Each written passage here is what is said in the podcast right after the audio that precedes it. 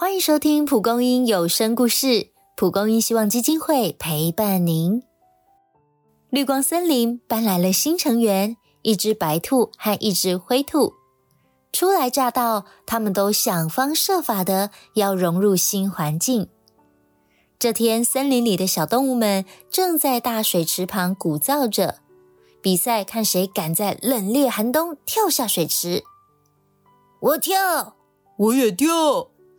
小水牛、小河马、大鸭子、小鳄鱼、小青蛙争先恐后的加入赛局。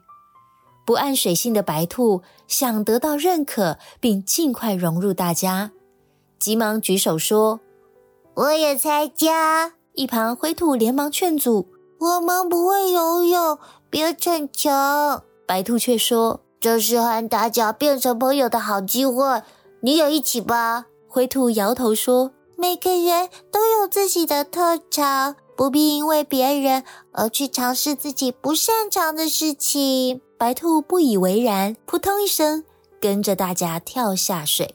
一下水，白兔就被冷得动弹不得，眼看就要溺水了。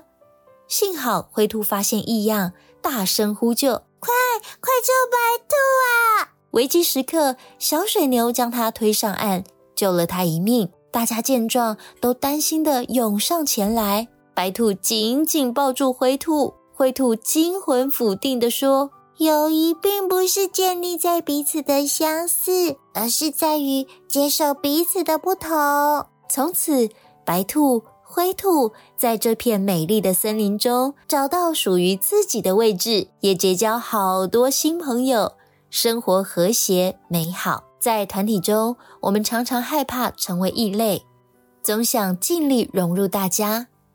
但是，友谊并不是建立在彼此的相似。